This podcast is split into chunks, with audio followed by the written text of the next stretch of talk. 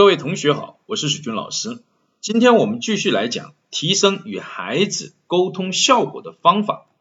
今天讲第五和第六个。第五个叫蹲下来，抱起来，手拉手。蹲下来是只要给予孩子足够的尊重。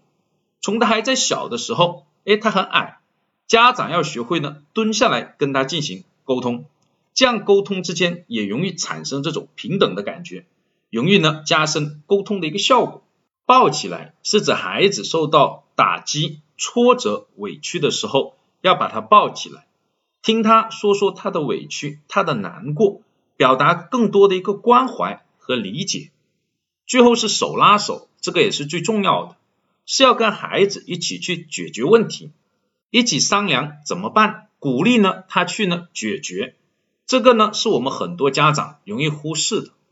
家长有时候会呢帮孩子把问题哦解决掉，而不是让他去面对，而有的时候呢又不管，让孩子呢自己去面对。在孩子还小的时候，徐老师是不建议这样做的，比较合适的是一起来解决。等孩子慢慢长大了，这样他呢更多的独立的去面对和解决问题。第六个是要注意沟通中情绪的链接。有些沟通呢会带来正面的情绪，而有些沟通会带来负面的情绪。比如表扬就会带来正面的情绪，而批评指责就会带来负面的情绪。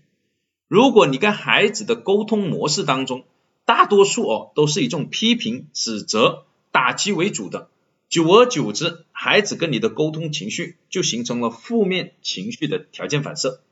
一看到你，不知不觉就感觉，哎，跟你说话，哎呀，就要各种各样的打击、批评。很不开心，就不情愿呢跟你去沟通，所以在跟孩子的沟通过程中，要有更多的表扬，更多的鼓励，多看到孩子的优点，而不是这不对那不对，你要改这里，你要改那里，等等这些呢不开心的事情。讲到这里，六种方法呢就全部讲完了，希望呢对大家有所启发，谢谢大家。